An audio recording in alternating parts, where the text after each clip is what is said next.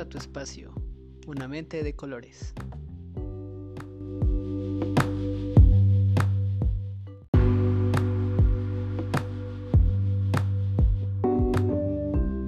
En este espacio te acompañaremos dos voces.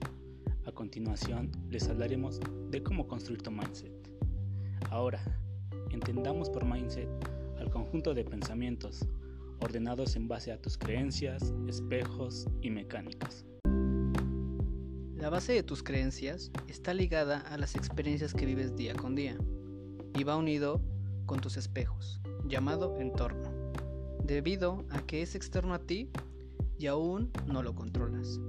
Para eso, tienes que tomar en cuenta tus mecánicas para no repetir aquello que te provoque incomodidad.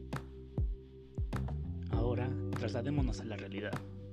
Estamos aquí, tú y yo, está oscuro y estamos platicando. Yo creo que así está bien y tú piensas lo mismo.